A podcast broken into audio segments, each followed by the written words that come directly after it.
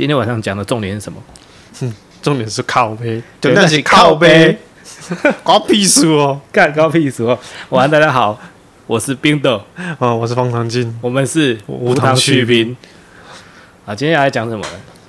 今天要来讲一个，其实我觉得是人类社会里面，或者是我真的讲说，华人社会里面很常出现的一个东西。你为什么定调在华人社会啊？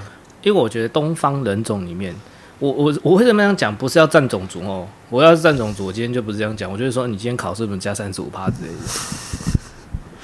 高端战。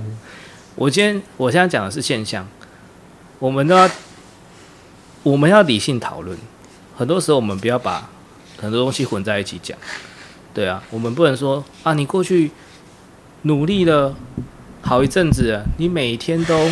坐在办公室里面一个小时两啊，你每天都下班后还坐在办公室一两个小时，然后老板看你加班很辛苦，决定给你加薪，但殊不知你就只是坐在那边划手机，然后绩效都是你下面人做的，哎，所以我说，在华人社会里面，你看日本，日本是不是我们去日本旅游过？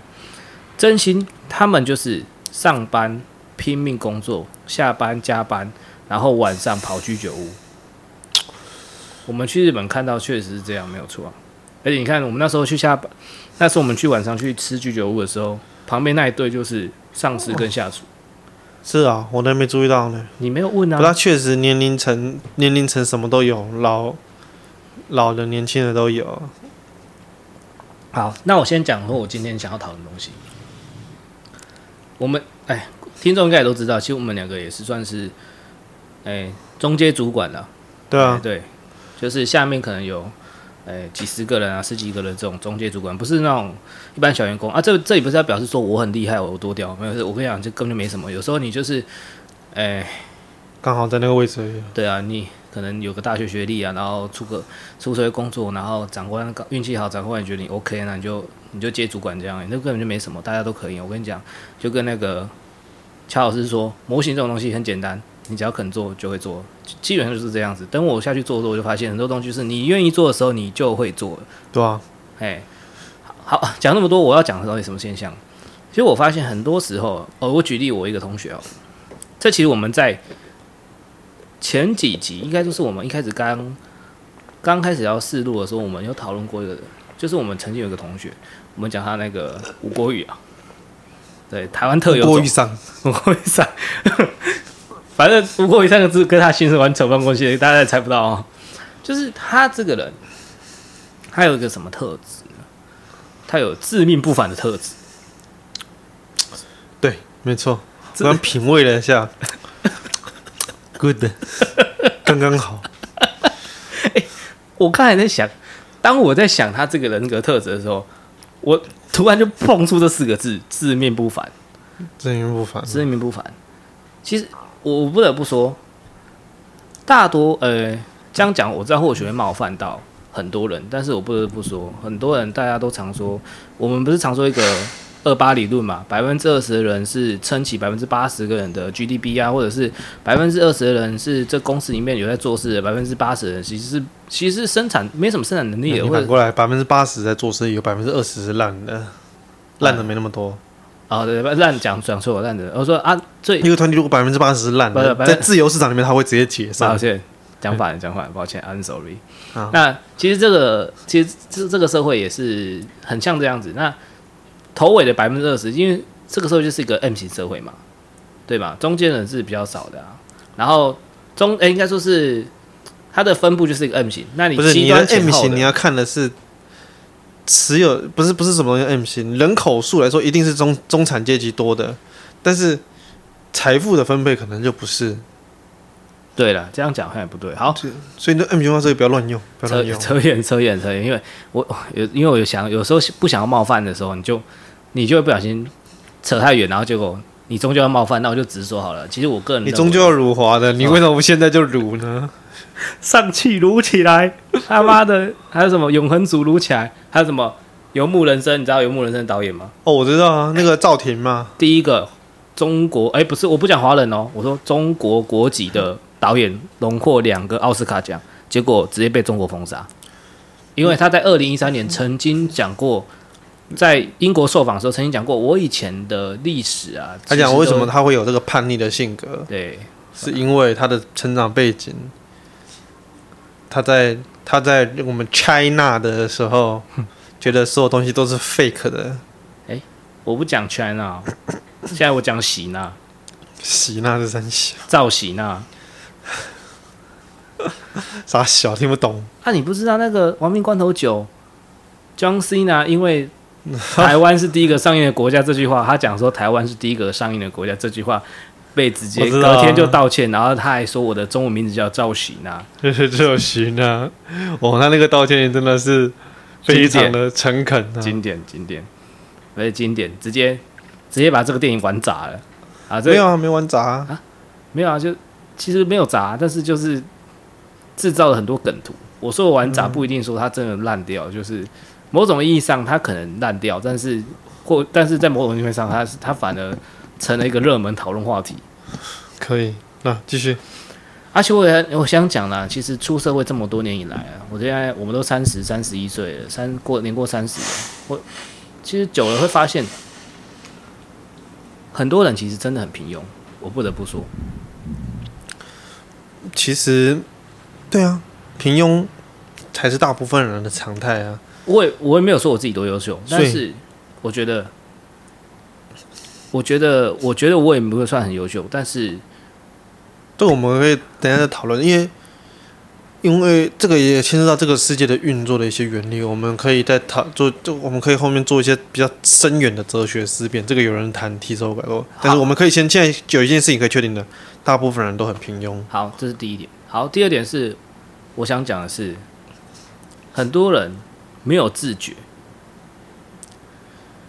嘛，当然嘛，对啊，对，那就像是我记得我之前以前在求学过程有读过的，我一个外国人讲哦，我现在突然想不起来，他说这世上有四种人，聪明又勤奋的人适合当中阶主管，适合当幕僚。行政人员这种，就高比较高阶行政人员，嗯，聪明又懒惰的人适合当就决策团队里面的决策团队里面的那个运作者，对对，是聪明又懒惰的人适合当总裁，最比较高阶的高阶决策比较高阶决策者，就是，哎、欸，他是适合适合去做判断的，然后那个。我刚说聪明又懒惰的嘛，聪明又勤奋，聪明又勤奋，聪明又懒惰。现在现在剩下的是那个什么不聪明、愚愚蠢，呃，愚笨又懒惰的。愚笨现在是愚愚蠢跟懒惰的组合。好，愚笨又懒惰的人，你要先讲愚愚蠢又聪愚蠢又那个勤奋的人。没有，没有，我先好，不然我重新讲好了。我照成绩来分。嗯。你先，你要从四个象限来讲啊，四个象限啊，在金字塔顶端，我我我现在没有在批评人种，也没有批评那个阶级哦。我现在说金字塔顶端最上面的，假设一个公司的里面最上面的决策者，我说总裁、总经理、董事这种人是属于最适合那种人去做，就是聪明又懒惰的人，就是适合做这种人，因为他们习惯用最快的方法，或是最有效率的事方法完成一样事情，然后让自己有自己的生活，过自己的过自己的生活。第二种是聪明又勤奋的人，他适合当中阶主管，或者适合当行政中阶行政幕僚。嗯，对，因为他们会帮这些负有权上面的决策人，他需要承担责任嘛。但是他因为他要承担这些决策跟思考，所以他大部分那些行政事项是不适合做的。你叫他的叫他去扫厕所干嘛的？他还有时间思考。扫厕所不是决策之前，你讲的话跟你前面有矛盾。我说我说他不适合做那些事情。反正你就是会整那些报表，重整资料，把它建立一个有秩序的分析的案。它可能有，因为这个同一件事情可能会有好几种不同的决策方向。对。但是你最后只能做出一个选择，就是你的与你的世界线会分歧，但你只会达得到一个答案。对，它是同整理这些都是适合勤奋。决定用 A、B、C、D 哪一个方案的是你刚刚讲的这个，就是高阶决策者里面的团队的，对，就决策团队里面的人。对，他你刚刚讲的，你刚刚讲的第二种人，聪明勤奋的，适合是决策团队里面的人，但他不是决最终决策者。对，他适合去整理的，最后决策选择 A、B、C 的是聪明又懒惰的。好，接下来讲第三种，我们金字塔往往下继续往下走。第三种是愚笨又懒惰的人，他就是打打杂，做做简单的行政，你可以不用理会他。那最下层的人其实不一定是最多，但是我说他最低阶、最低劣的人是愚笨又勤奋的人。为什么这种人最低阶？不是说这种人占大多数，而是说这种人会造成危害。为什么？就是成于我刚才说的，你平庸没关系，我自觉。我们常说嘛，你如何确定你自己？对这个世界上是有所认知的呢？如何确定？当我觉得我一无所知的时候，啊，你这句话说的对啊，没有错。啊你你其实你仔细去回推哦，我们常讲一个现，就不要说常讲了，是就我人生经历到目前我的观察，那些讲的他妈的多会打牌多有道理的人，就是没有拿过冠军的。在那边讲说这个战术多厉害多屌，他就是那个铜牌银牌那种地心探险的。那那些讲那些，你看那些打上去的人，或是你些那些能力很强很高端的人，他其实上不会那边大肆嚷嚷的说我很厉害我很厉害，很少几乎没有。除了媒体渲染那种那种帮他额外附加一些人格特质或是。他那些特特点，他本来他可能本来就是这样的人，但是他不会去无端批评这个世界干嘛？那我说这种愚笨又勤奋人，他最最最最常为什么对这个世界危害呢？他最常就是做错了事情，但他永远觉得他自己是对的。就像我们刚我刚提到这个吴国宇先吴先生误赏哦哦，他就常常这样。我说他自命不凡，因为第一点他从来。就我认识到他啦，十几年的时间内，好，你认识的比我短，但是我认识他十十来年了。谦虚这两个字，他应该是不会写了。有没有那么扯？你自己去回想啊，不然来，我现在给你三秒钟，你去想，他什么时候谦虚过？没有，我不知道。我我跟他相处不长，因为我看到他，我就转，我就想转头走了。那个人根本根本我是完全电波对不上的。那没关系，那。那我问你，你有看过他嚣张跋扈过吗？我不知道，因为我每一次看到他的时候呢，我就转头就走。啊，至于为什么我转头就走，因为他那时候就很嚣张。所以我不知道，搞不好在我转头走的时候，他就就你知道吗？薛定谔的嚣张嘛，可能那时候介于嚣张与不嚣张之间，我不知道。可以，可以，可以，可以。但我刚刚原本想说，你要硬凹，然后要打黑眼，然后没关系，让你凹成一个梗也是可以啦。反正简单来说，这这个这个我们的同学，他我记得之前谈过，他毕业之后跟我们一样进入了大公司里面，啊，也当上了我觉得认为的第二层的人，所谓的中阶的幕僚跟行政人员，不是不是低阶的哦，你他不是只是行单纯的纯行政，他是要负有一些简单的初步判断能力，他先先比如说。今天有十来则资讯，他要至少筛选到剩四五个，才给最最 top 那个大主管或者老板去去决策嘛。他好歹也是讲难点，他也算是一个乡里阶级了吧？一个月四五万的小小小那种小副总了啊，就是把小小这样小乡里啊，小乡里啊，一个月四五万的，然后做到最后是被公司 fire 掉的。那然后又，你不讲我都忘记这家伙被 fire 掉了。对，没有被 fire 掉。他真的在我心中无足轻重。没有，因为我今天，我今天不是要勾起你不好的回忆，我今天是为了要解释这个现象，特别提起来。那其实这种人，你会真的会觉得很北蓝？为什么他很北蓝呢？因为他无能又特别爱搞事吧？没错，而且这还不是他最北蓝的点，最北蓝的点是。当他，诶、欸，因为我们都是从我们进公司都是从小职员开始做的，啊，对不对啊？先从一般的一些基础行政啊，然后到到达一些诶、欸、中高端行政，然后你才会去长官才会你接你比如说你跟着你当时的经理或副总或者副经理做过一些案子之后，长官才会把你升上来，然后让案子给你做嘛。你有工作经验吗？啊，对。那简单来说，他就是那种爬上去当了要职的之后，就开始乱讲话，然后刁难别人的人。挟这也也不能说，我刚想讲挟天子应做，但是也不对啊，应该就是他，他没有天子啊，他也没天子，他侠的是他心中的天子啊。你知道他侠谁吗？他心中天子是谁吗？谁谁他自己。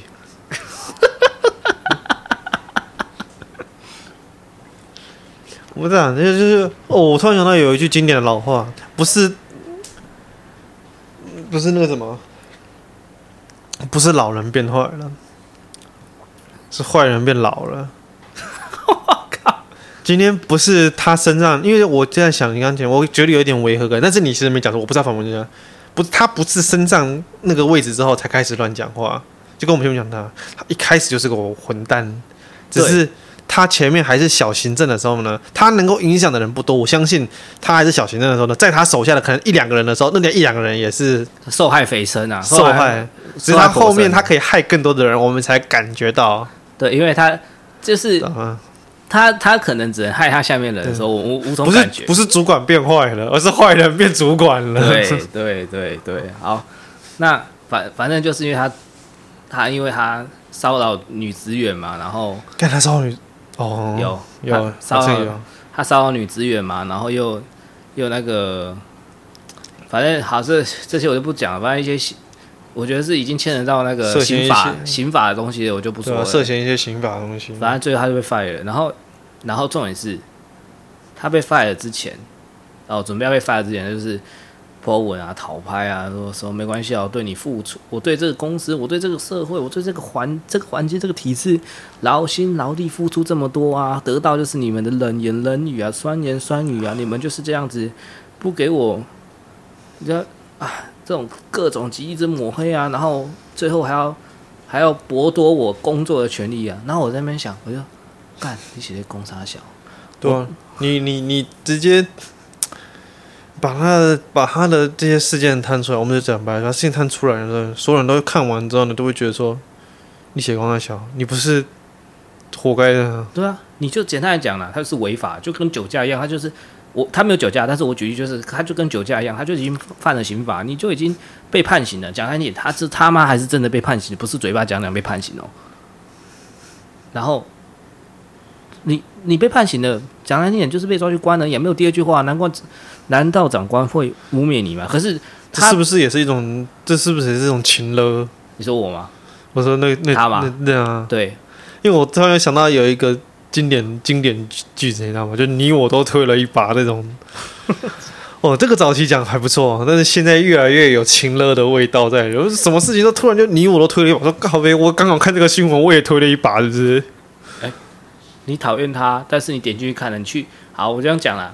最近那个谁，某成衣厂商在骂政府，结果一堆人在一堆反他的人在网络上骂他。他不，网络上那些人不骂他，我不知道那个成衣厂商做了什么。他就送花篮嘛，他妈一堆人骂他之后，哎、欸，帮他瞬间还帮他蹭流量嘞，你是不是推了他一把？对啊，这些人都推他一把、啊。好，继续讲。但其实也反正简单来说，他就是犯错、骚扰啊，或者违法、啊，就是然后犯罪了嘛，然后最后最后还在那边说。不要他在他在他就任的那段期间，他他其实升到中阶主管第二层的时候没有很久，很短，也是就被拉下来，因为马上下面反应声浪，反对声浪四起啊。这个这个主管每次叫我做事情就是，哎，你要不要陪我去看电影啊？啊，不要不理，他就没关系啊，你不陪我去啊，那你就看我工作上怎么怎么对付你。我操，这种话都讲出来，你知道吗？真的假的啊？我操！对的，被他反映女职员这样讲的，哇，还是女的，这个真的是。大条中的大条啊！对，那怎么没有在那个阶段就把他给裁掉了？那你就知道，有时候公司缺人的时候，就说啊，算了啦，他不要，他就他就去当第三层人员嘛。对，啊、殊不知他的危害跟他当哪一层是没有关系的。对，因为他他最后还是会自爆。对，然后拉着大家一起送下去送葬。对对，一个大一个大便不会不会因为你把它从马桶移到那个罗浮宫，它就会是香的。这让我想到。这让我想到那个前，但是他有可能会在罗浮宫变艺术品，香蕉才会啊，香蕉可以，哎，就是这让我想到前几天我跟一个比我大的主管，一个科长在跟我聊天，然后他说，哎、欸，他问我说，跟另外隔壁那个隔壁那个部门的经理，就是跟我平接隔壁部门那个副理。副副那个怎么样？我说啊，不行啊，被我们经理妈闲的要死。我说怎么了？我说啊，这就是什么事都不会做啊。然后就你跟他讲，你跟他讲 A，他跟你回答 B 啊。你问他饭好不好吃，他他说你问他这个便当好不好吃，他说里面的用料很新鲜，所以好不好吃？然后然后就还当当场背刺啊，有一次。有一次那个什么，不是你是你你一讲话又矛盾了，怎样？好像也没有，没有啊。我说当场背一次没有啊，就是有一次我我刚刚是听成当面背一次，我还说当面要怎么背一次？当场当场背，好像还是可以。来来，我我要讲那个场景就是这样子。有一天大佬我们开公司的大会议啊，有每个礼拜开一次啊。你说那个总裁要到嘛？啊，我们是副理嘛？啊，我们上面不是有有副总？嗯，对啊啊。然后那个时候有那个谁？那个总裁就问那个副总说：“哎呀，那个你那个部门的那个谁谁谁，那个案子已经拖了一个月了啊，怎么还没给？”然后他就转头问那个问那个乡里，就我们都乡里嘛，他说问他：“哎啊，你你下面那个案子啊，怎么拖了一个多月还没给？”就总总裁直接问他，嗯，然后他就说：“哦，我已经给副总了，一个月，啊早就给副总。”他说：“哦，早就给副总了。”然后副总说：“副总还在我前面就一副很紧张黑的问号。”然后 靠呗，不是，他就说，他就早就给副总。然后接下来那个总裁就说，他不就是一个很简单资料而已嘛？为什么那拖一个月都还没到我这边来？然后他又再问一次，那那个副理那个副理就说，啊，还就是在副总那边呢。然后副总生开结束之后，副总很生气，妈跑去问他下面那个行政说，你为什么一个都还没给我？然后那个行政就。这个冷冷的说：“我因因为因为那个乡里今天下午才给我啊，他很聪明啊。那一天好像早就给，没有没有，那天四月三十号啊，他把日期压在写在四月一号。然后反正就是那科长问我说啊，那个那个乡里怎么样？我说哎，我就说很不好啊。那那个那个科长科长就问我说，会不会是因为他之前都是当行政，他现在当主管，所以？”不太会当主管，我说科长，你错了。我说环境只是让人激发他原本的样子，他原本是什么样子，他就是是什么样子。嗯，我那，好吧，大体上同意这句话，这样没有错的啊。好，我跟你说，今天我如果很糟糕，我到一个糟糕环境，我就直接凸显我恶劣恶劣那一面。环境会不会对我影响？我跟你讲会，但是绝对不是绝大多数。啊，对。那今天，今天我如果很优秀、很棒、很赞的话，那即使我到了一个比较不相对于没有那么好的环境，或好简单来说不好的环境，我了不起只是平庸而已，我不会到作恶。你不会发，你不会激发出恶劣的你最好的本质。对，但是。如果你没有那么恶劣的本质的话，你也不会因此，对我也不会因此，我也不会因此作恶。我了不起就是没有那么没有那么好，但是我不会到恶质。所以我说，环境只是去突发、去激发这个人的本质，但是不会造成直接影响到他。只有出生环境，可能家庭教育会影响比较多。但是你说工作环境、外外部这种社会，没有家庭环境会影响比较多，那是也是因为。家庭教育的时间很长，其实任何一个环境，它作用的时间长都会影响。对，所以工作环境它没影响没那么深，是因为它的作用时间不长而已。对，没错。但是我说，所以我说这个环境对他的影响，一定是比家庭教育环境还要更低的嘛。那这只是凸显他这个人恶劣的本质，因为他可能习惯，他的习惯就是用骗的蒙混过关。你问我的时候，我平常都没做。你问我的时候，我再跟你说，哦，我做了，回头我再去补，可不可以？可以啊，我只要每次都用这招，我就可以舒舒服服的打混摸鱼啊。我是我跟你讲，我之前在当行政的时候，在当行政幕僚的时候，我就很多学长就是这样子，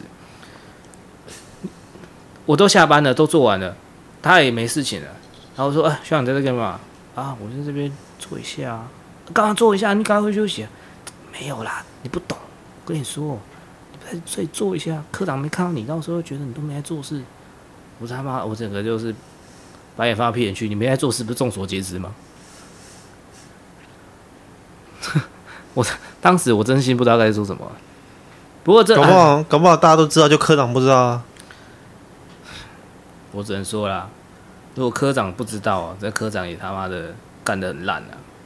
我讲一句实在话，就是这样而已啊。是没错啊。简单来讲啊，你今天想要，你今天不想要打，你今天我跟你讲，我带个环境，我不会说什么我要大刀阔斧，然后改革换新，其实也不用，但是我就跟。我就跟张麻子一样嘛，我那时候刚接了乡里的时候，我就跟我下面人说，我来这里只做三件事情，第一件事情是公平，第二件事情公平，第三件事情还是公平，不是，还是他妈的公平。哎，最近有复习，可以可以可以，我不成了跪着要饭的吗？就是跪着要饭的，你要真这么讲，啊，真的是跪着要饭。那啊，这。好的，这有有点稍微偏题，但是没有到很偏题，但还是在我今天想讲的东西。我今天想讲，也就是一些职场上的东西。那这都是职场上的现象。那我今天特别要提的是这一种网吧乌龟蛋。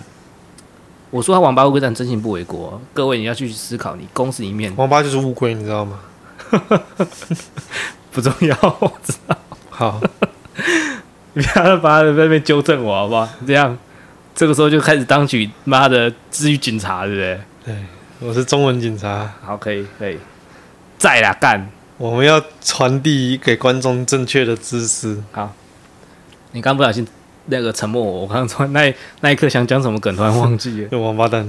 我说，我说这种各位去思考一下，其实你知道，我我不知道你知不知道，但是你知道哪一种？你到底是知道我知不知道，还是不是？我说我不知道你知不知道，但是你知道。好啦。我说我不知道你知不知道，但是你知道吗？你知道哪种地方猫咪最多吗？那现在猫咪最多怎样？有开关关的地方？不是不是不是不是，你讲错了。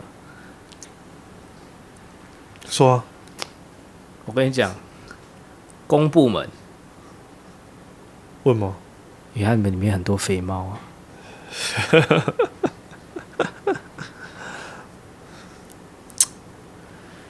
嘛，这种事情。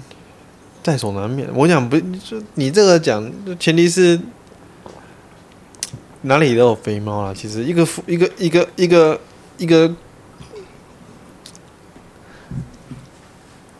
一个没有强强淘汰机制的地方，本来就会有肥猫。因为我跟你讲啦，我现在也算是，我现在我自己都觉得自己不如当初刚到这个部门的时候的积极了。以我那个时候的态度。来看我现在，我大概也是也是一只不算肥猫啦，也是一只废猫。没有，那我问你一个问题啊，我现在都很怕，我看现在有新的有新的后辈，有新的后辈进来，学弟啊，学弟妹进来啊，对啊，学弟进来了，然后我就干，我送案子给他，请他帮我送的他说希望上面有错字，我都一阵冷汗，说靠背，我我我也成了那个，我以前就说干，希望那他妈的连错字都连。送案子还有错字，什么废物的那种学长了吗？你知道吗？不会啦，不然，不你你要这样想，要这样自我检讨之前，我先问你一个问题。你你老实回答我。嗯。你那时候跟这时候比，你这个时候的身边的肥猫有没有变多？有没有变？有没有变得更肥？啊。没有啦，已经换过一批了。肥猫去别的地方养，去别的地方肥。那它是不是更肥啊？这个人是不是比前面那个更肥？嗯，或者是说，对对，这个人这有有更肥的，有更肥啊。我说好这样讲了，你这个部门的总体体脂肪是不是提升的？不是啦，现在的部门，我现在这个部门比较讲讲，比较没有比较没有那么多肥猫，它更多的是什么？你知道吗？像吴郭宇这种人吗？不是吴郭宇是又蠢又又蠢又懒的，又蠢又懒又肥又自命不凡，觉得全天下。就刚刚我其实我刚刚本来想，其实我跟你讲，我刚刚其实本来想反驳你那个四等四等分的论，因为我以前会认同，我现在会反对的原因，是因为我现在也不是反对，我只是认为这个东西分的可能有点粗略了。像吴郭鱼，它又纯又蓝，但是它的危害很大，是为什么？因为它还致命不凡。它，你懂吗？你会发现就是，哎、欸，不对，这个世界其实更复杂。没有，我只是这世界我懂意思，所以我我我我们不在那个那个分类上做深深入讨论，因为，就像总裁这个东西也是一样，你聪明又懒，你不一定能当总裁，因为如果你是在你是一个创业者，你不可能聪明又懒。你应该是聪明又勤奋，我应该说是决策者才是聪明又懒。对，你可能，但今天如果你是一个大公司，你一直在搞不好，那那你决策者可能是聪明又懒，或者他可能有很多的想法这样子的。对，那是有可能的。毕竟，嗯、毕竟，毕竟，暴雪 CEO 可以领底下的员工几十倍的薪水啊，是几十倍？他难道很勤奋？他他他，对啊，我不知道。没有，他他很勤奋啊，他都提油救火啊。他提油救火还不够勤奋吗？他看他看火烧的不够旺，来继续延上，马上第一时间提油救火。然后提油救完火之后，他最他们最喜欢讲一句话。看到之前 Jeff 也离队了，真的是觉得这个其实公司其实 BB 走了，我就没有我就没玩炉石了嘛。BB 走了蛮炉石啦。冲哥事件之后我就没有没有再碰了。那个可是可是因为 Jeff 干，可是可是 Jeff 的理念也许也不适合斗阵啊。斗阵刚开始之后呢？Jeff 确实是创始人，那那或许我们不知道啦。也许 Jeff 走的是正确的事情，我们不知道。但是他创始人离开确实是很感伤的一件事情。好，我们不讲这个。我我所以说我们我我不对那个四等分的的那个人人格理论做做做任何的评论，因为其实我跟公正讲，其实刚刚那个只是一个譬喻，让大家有一个快速的理解。没错。但是其实人性是更复杂的，环境也更复杂，所以会产生各种化学效应。就是你们一凡，因为你撕破了我嘴，我也不可能说吴郭鱼是聪明的，懂吗？所以说呢，虽然聪明又虽然愚蠢又勤奋的人，对环境的危害很大，但是吴郭鱼对环境的危害一样很大，但是他肯定不聪明，所以这个东西它一定是有修正的空间的，不是说我就是直接切四等分，就跟就跟星座把人直接性格分成十二等分一样，他是愚笨又成分啊，哎、欸，他也不一定勤奋，他可能愚笨又懒惰，愚笨他愚笨又懒惰。但是我觉得那些人的勤奋都有一个特点，就像我刚刚讲这个这个学长，他们都只是做样子而已。他们其实严格来讲效率很低。为什么？我是觉得我自己聪明又懒惰，因为我很喜欢在用最短时间把我的业务、把我的工作做完之后，我就可以下去休息。其实我在当行政幕僚的时候，我很讨厌我们科长最最最简最笨的方法就是。来，我们工作有十件哈，来来，这里有五个人，来，一人分，一人领两件。好，来，你你你这两件是来很简单，浇花跟扫厕所。哎，你那两件打扫整栋公司。啊？什么？你再说一次？没啊？对啊，你这件事情就是扫公司一到四楼啊，还有包含修水电这两件事情而已啊。他两件事情就是浇花跟跟那个打扫我们办公室。大家很公平，每个人都是两件事情。吼，来来来，然后还换你，你的这两件事情是那个跟签那个发包厂商签约啊。第二个东西是那个修剪盆栽。嘿，好好好，哎，再换下一个。科长，不好意思，你这两件事情工作内容好像没有一样呢。啊，工作内容本来就不一样啊。不是，不是，科长，我意思是说，我这工作可能不是一天就做完呢。可是学长他那个工作可能。一小时内搞定了，不用一个小时吧？干十五分钟吧。哎、欸，对。然后我想说，啊，不行啊，他不能接大案子啦。你学长他接了之后，那个那个总总经理就不相信他没，他就不是觉得他不适合啊。他就他这样子做，叫他做，他会被骂啊。我说那科长是那不不是那你你这样你的你你你在讲什么？不好意思，我没听懂啊。啊，就是一人两件啊。不是不是，我今天不是说你有没有两件的问题啊？我今天说的是，我今天这一件我要花二十个小时去做啊。徐长他只要啊，你不要再演了，你在演观众都要跑光了，我听到都火大了。然后对，最后反正结论就是什么？那你们你你你那个时候你的科长其实跟我科长一样啊。我跟你讲，他就是所以为什么我现在科内肥猫比较少，但是我比之前更带更倦怠的原因，是因为里面就是有这种。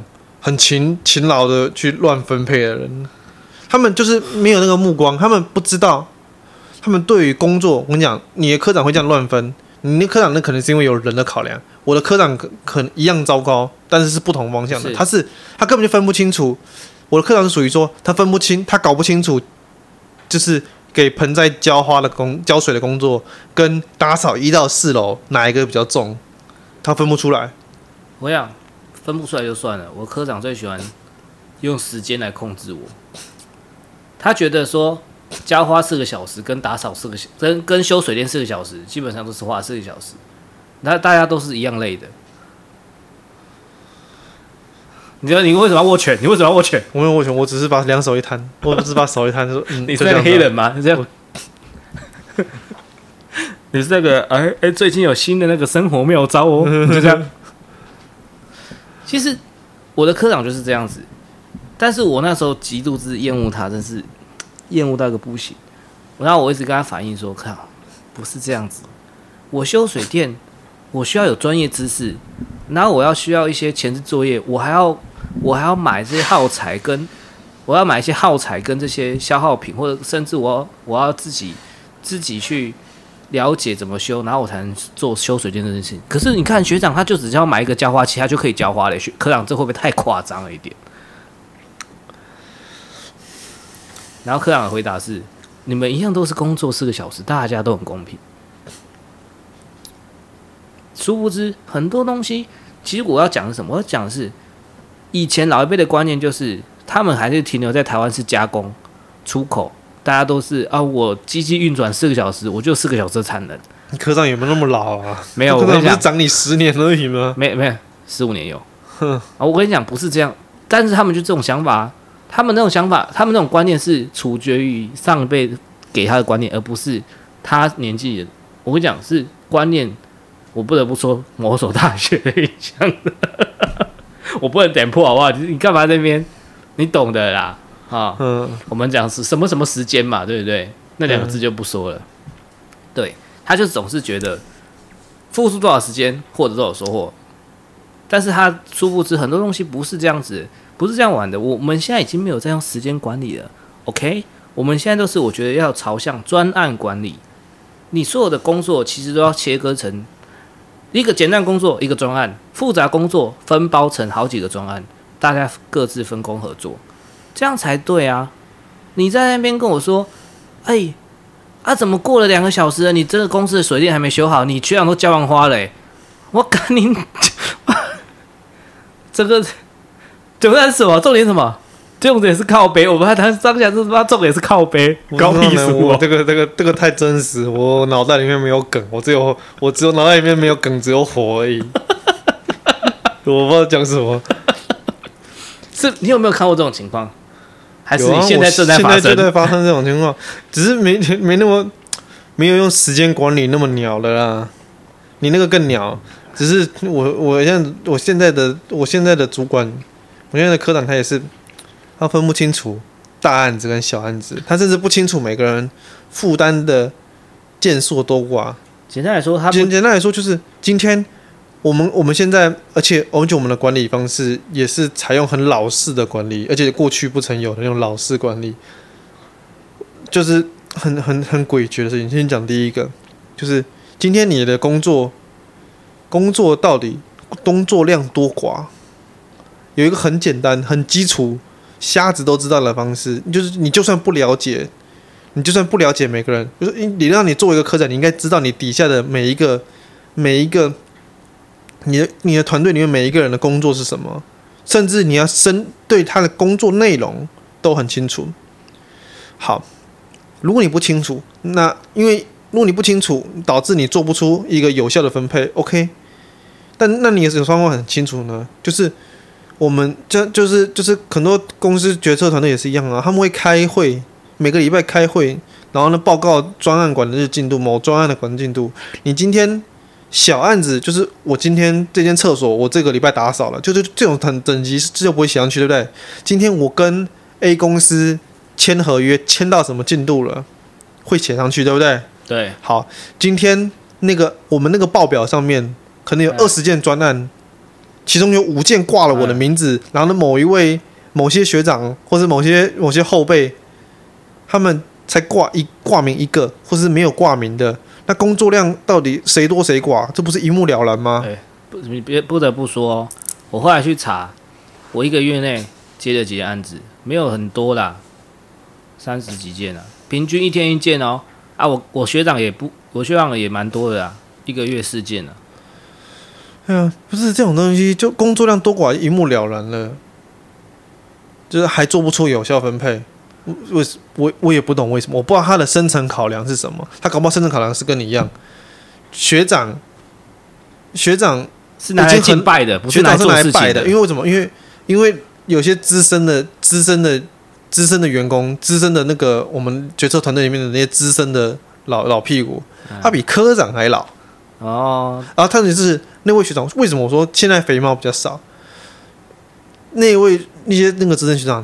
基本上也是很能言善道，因为他以前曾经也厉害过，他会很会讲，很会嘴，他把事情都左推右推，把他自己，他明明就不是科长，我们科里面只有一个管理者叫做科长，他把自己塑造成是第二个决策交易。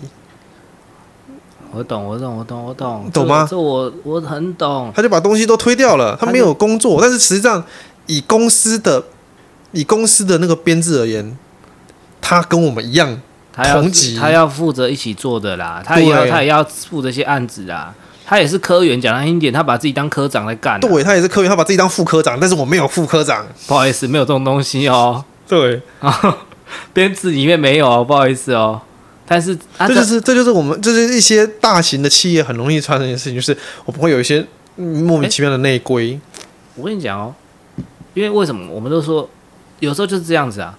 为什么会这种人会跑出来说啊？他是老科啦，不是不是柯文哲科，是老科员的啦。不好意思，不要误会。哎、欸、哎、欸，收起收起，可以可以。他就老科啊，就老科啊。对啊，这这到这到底到底该如何是好？今天老科老科没做事就算了，新科员的工作量跟我们这些资深科员。啊，你是中科哦，我们就讲资深科员，哎，对吧？但是其实讲资深也没多资深呢，资深科员我也是完全不能比，也是完全不能比啊！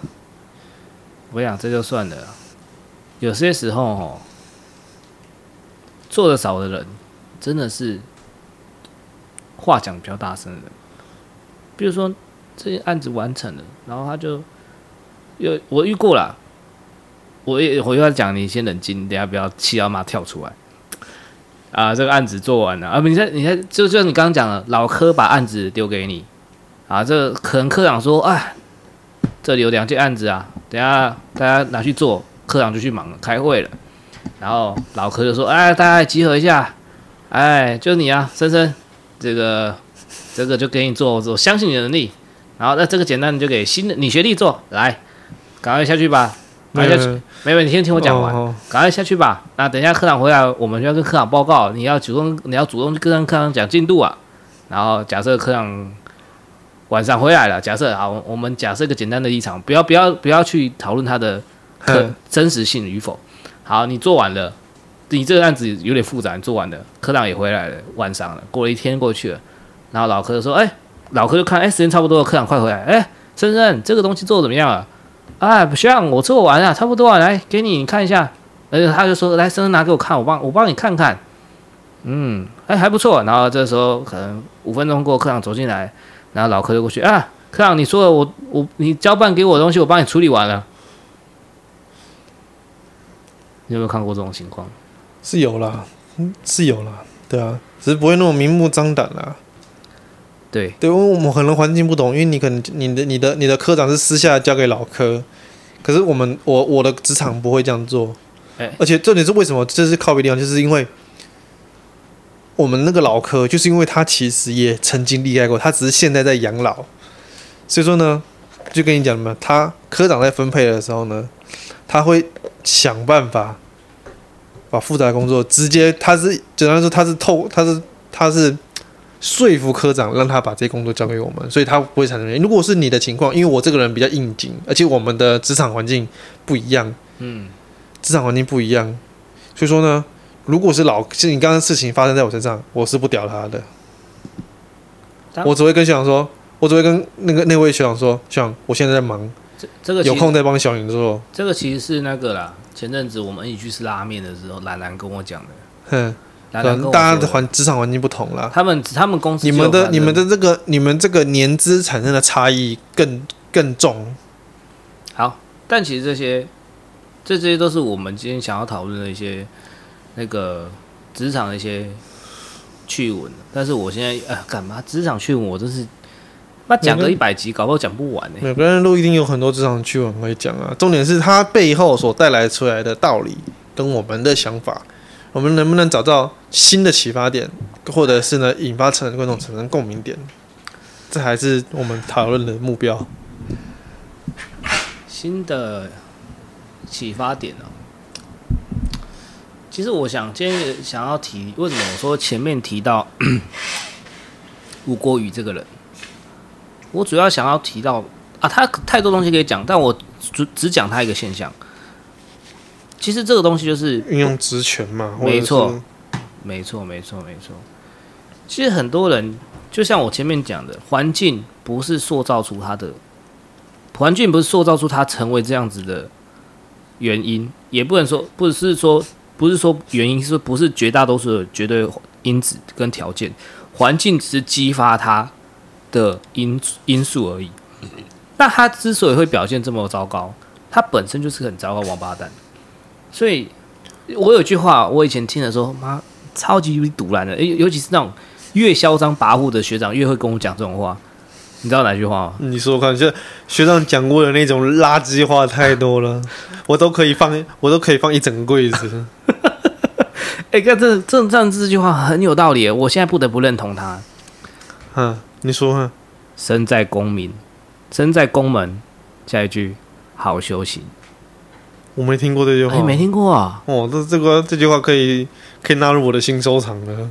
身在宫门好修行啊！简单来说，他说哦，当你在担任一个要职，你手上握着某部分权力的时候，其实你要为你的下属着想，你要为了你的上，你要为了你的上级去去去想，为你的下属去想，而且你要做到。其实我我个人认为啊，像我自从我以前在资源的时候，我就是觉得我就是把我的工作做好。我要是分配煮咖啡，我就是把咖啡煮好；我要是分配打扫，我就把地扫好。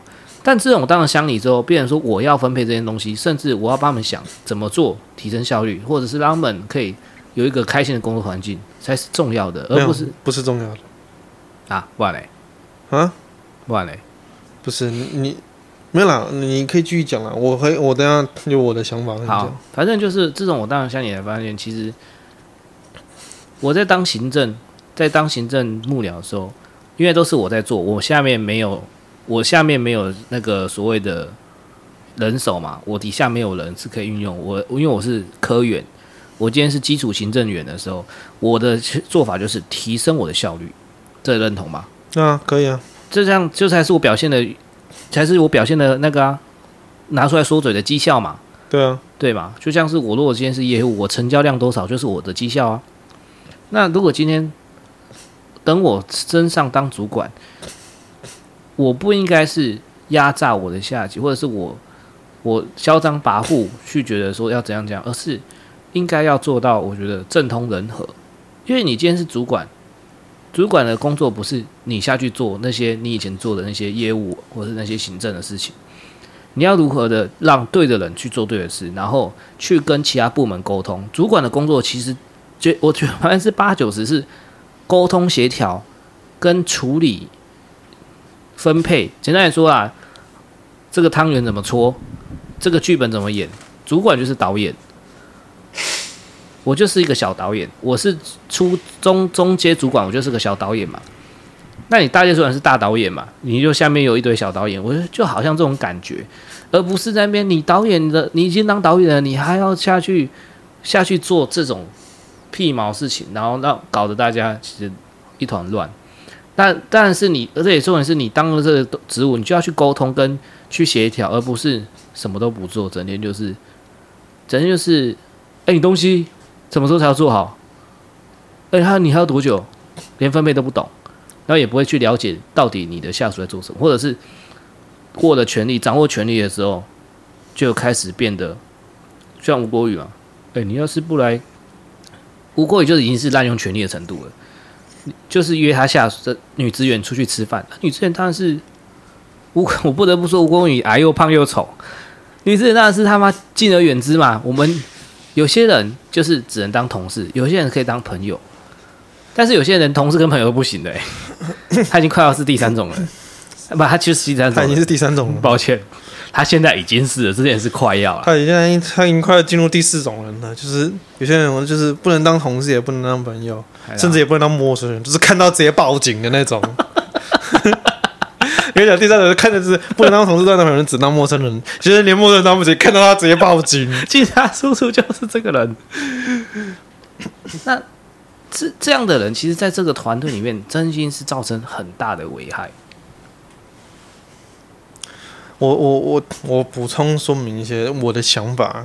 其实我在这个年的时候，我发现一件事情：以我们的社会观点来说，你讲的都没错。导演或者是上高阶的高阶主管不应该再下去做那些亲力亲为的事情。就算有，那不是因为他要做这些事情，而是因为他要让底下的人能够信服于他。提升大家的，提升自己的形象，让大家的啊，主管也来做这件事情，但是并不代表他做这件事情对整体的绩效是提升的，而是他能够激励人的提升。可是今天今天产生第二个问题了，不做这些事情，能不能达到你说的优秀团队？要这样讲，其实严格来讲可以，只是。不可能一直持续下去。可是问题是我们刚好，我们的公司很多其实都是这样的性质，就是我们的人员流流动的速度并不慢。我们可以，你知道吗？一个人进来，直接把底下的人所有人全部榨干之后，拿了公鸡，他走了，底下的人疲倦了，要不是要不是离开了，要不就是要不就是离开了，要不就是啊，这个主管拿到公鸡走了，他们终于松一口气。就说呢，你讲刚刚讲的，在我的人生经验里面，要不要政通人和，并不是一定要，它可以算是一个。哎，好，我可以插嘴吗？你都已经插了，我要说什么？你你会有人你强暴，对不对？我不要讲了，到时候到时候就黄标。要不要玩？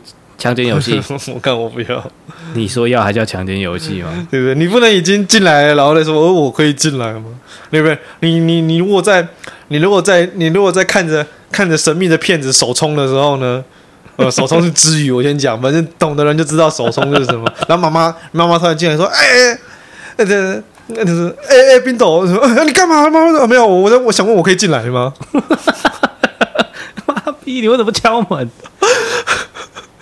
好好，我继续讲。我想说的是，你讲的也对，但是我刚为什么这样讲？是有些时候不用亲力亲为，是有些时候要亲力亲为，有些时候不用亲力亲为。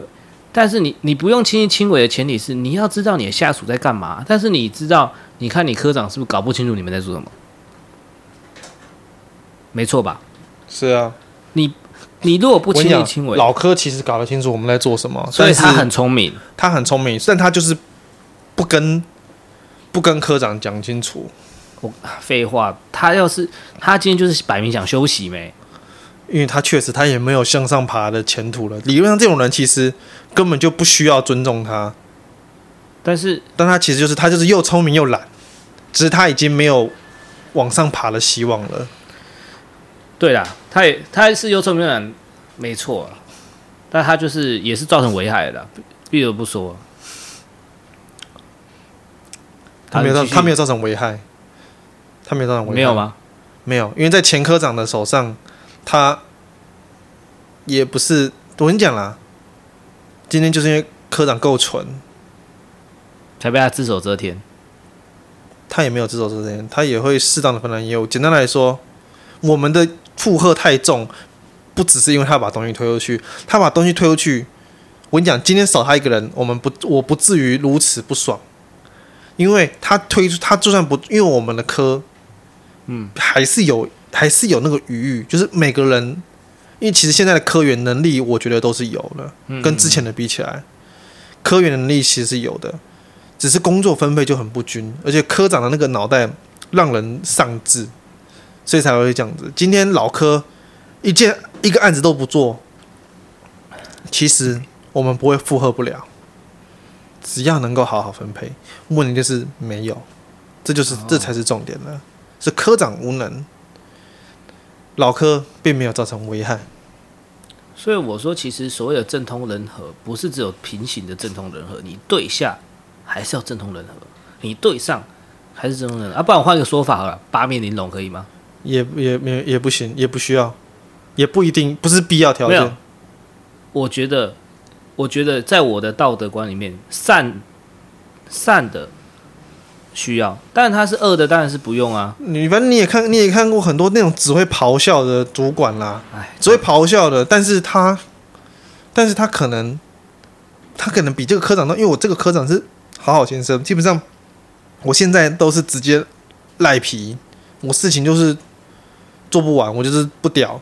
嗯嗯嗯，他也拿我没皮条，这就是重点了。你认真做的，你反而是受害的，因为赖皮的人会赢啊。讲他，但是那种咆哮的长官。有时候反而会遏制赖皮的人，他会让所有人都很痛苦，但是不会有人特别爽。我懂你意思，所以其实有时候啊，但靠腰啊，那所以我我也要搞，如果我今天是主管，我要搞清楚就好了。就一直说搞不清楚状况比政通人和，搞得清楚状况比政通人和更重要。政通人和不是必要条件，它虽然是一个好的团队的充分条件，但是因为。一一个是因为我们我们这整个社会的结构体制，我们可能奠基于儒教思想，这种儒教的这种思想，好，你可能君君臣臣这种，对你这种伦理，你你长官再不对，你去你去掀桌拍桌抗议都不行，你就是你就不是一个，就是不是一个可造之材啦，因为你吃不了苦，对不对？你不经一番寒彻骨，你就不要想去。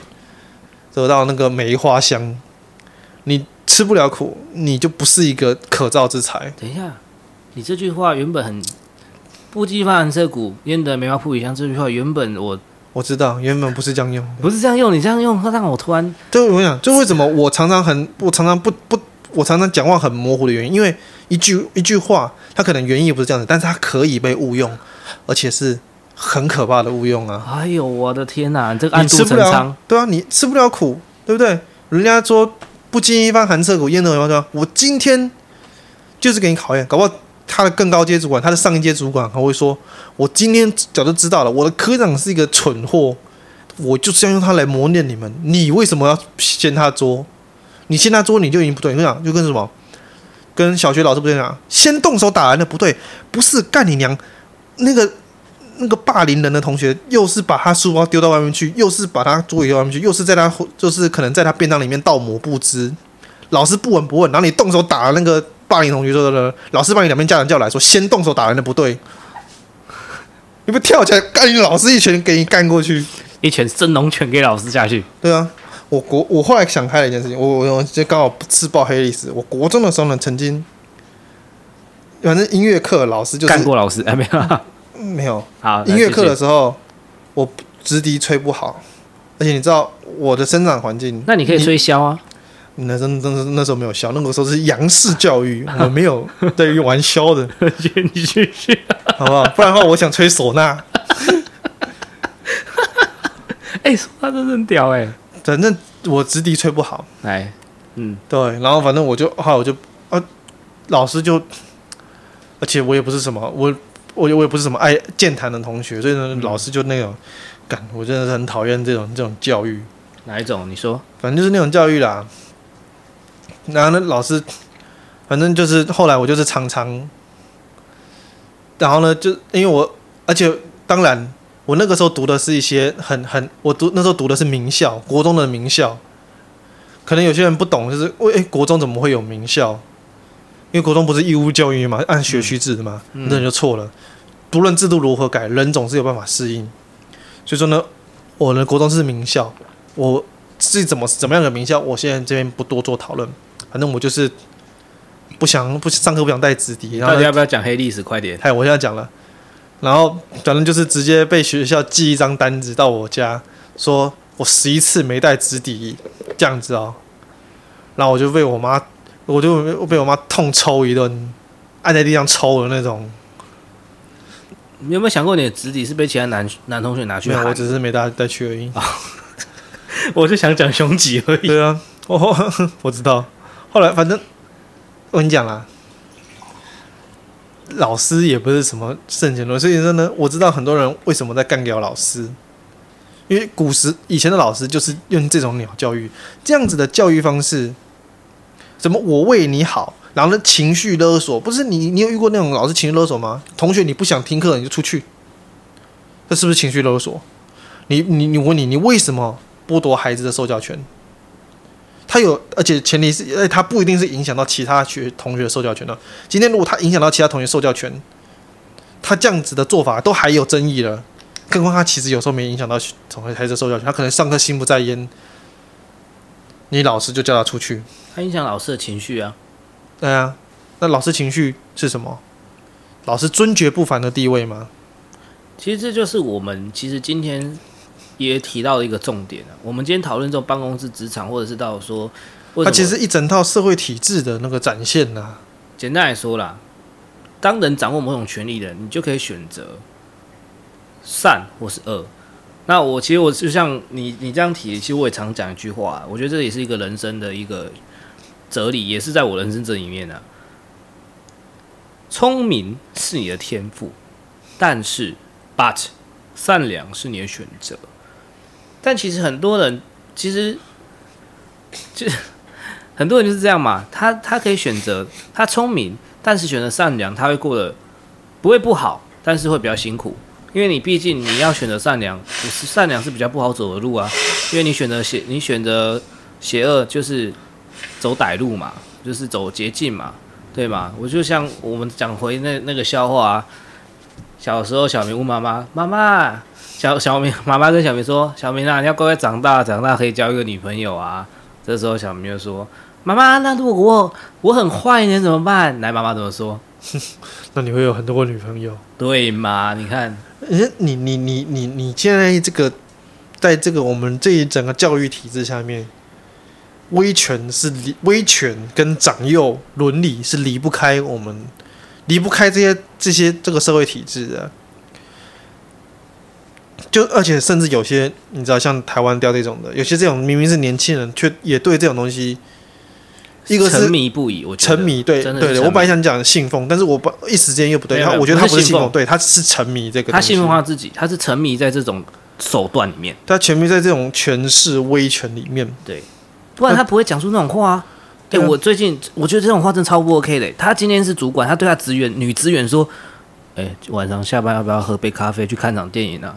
啊，真不好哎，那我等一下下班回家很忙哎，没关系啊，没关系啊，你以后成文上来给我的时候，你就看我怎么对付你。你觉得这种话 OK 吗？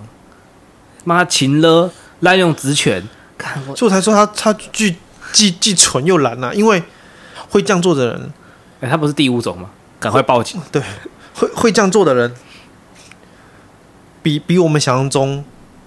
多一些，多，多很多，但是呢，会像他这样子把它讲出来的，真是智障到不行。我看过会这样讲出来的你，都是你知道都是谁吗？都是谁？都是那种超级大财阀的那种。你知道我爸是谁吗？对对，那种超级大财阀的二代或什么的，或者是超级大财阀那种总总董事长本人，就是真的实质上可以权力权力遮天。你知道吗？三星总裁或是韩国航空集团总裁。他们真的是权力大到可以遮天的。你你是不是暗暗示他们有这样做？那他们有啊，新闻上都有写啊。哎呀，他们那他们这样讲，还真的是，还真的是他们有本钱这样讲。但而且人民对他们的愤怒制裁也不一定到位，因为他们是真正的财阀，不是什么财团，他们是财阀。他们是财阀。我还真的是第一次看到你的权力这么一丁点毛的，你有敢你敢讲这种话呢？哎，而且重点是。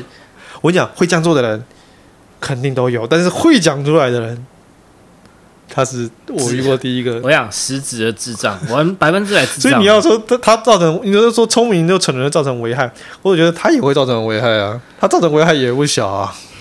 他光是想到，光是提在 p a c k a g e 里面提到他，就让我足够不舒服了，你知道吗？真的是，真是足够不舒服。嗯，那就是这样，就是因为这样，所以我们这个权势依附。无处不在的关系，所以你的你你去对这些事情义正言辞，反而会暴露出你的，不不是暴露出你的什么东西，因为你是正确的，但是你也不正确，为什么？因为你违反伦常嘛。其实其实是我啦，我会换一个说法，在外国里面会说，哎，你要来我家看 Netflix 吗？在韩国话会说，我们要来煮泡面呢，来我家煮泡面呢。那在台湾怎么讲呢？你要来我家看我妈，我家的猫后空翻吗？是什么啦？哎呦，你还不懂哦？不懂，你讲。时下年轻人约炮的暗语，不是？好好，我知道，我当然听懂，我只是不知道约炮跟我刚刚讲哪里有关系啊？没有，因为我意思是说，他今天想要用他的执掌去暗示、明示干嘛的什么的，他要是够聪明，他就不会讲的这么明。他今天他就是他妈有够蠢。其实要做这种事情，原则上基准本上已经不道德。但是你要不要做，取决在你嘛。就像我前面讲的，聪明是你的天赋，善良是你的选择。我们还是把话题拉回我们刚刚讲的职场的问题啊！不要再讲吴郭宇了，那个家伙已经烂掉了，臭了。他已经在，他已经在牢里，牢里发臭了。你有没有探监啊？对啊。所以说呢，就为什么你你跟你的你跟你的科长讲，我也跟我的科长讲，但是我们最终。嗯都没办法做绝做到绝的那一步，因为我们一旦做绝了，就跟出手打霸凌同学的人一样。哦，我懂你。他会站在道德上的弱势点，亲了你。对啊，你你会站在，你会被站在，你会被迫落于道德的下风处。这真的是，我不得不说啊，这就跟我开开头讲的呼吁有呼应。我看有讲什么？讲什么？去冰无糖？不是啦，我说大部分的华人社会里面都有存在这种现象，这个你不得不认同了吧？就是因为就是因为我们有这一层的关系，所以我前面讲的团队要有绩效，政通人和不是首要。嗯，我还有押韵呢，我觉得我好佩服我自己，真的哇，好棒哦，好棒哦，给你拍一手。你知道，所以说重点是什么？你知道吗？重点是什么？靠背，靠背。好，谢谢大家。好，谢谢。我是方兰俊，我是冰豆。啊，晚安，晚安。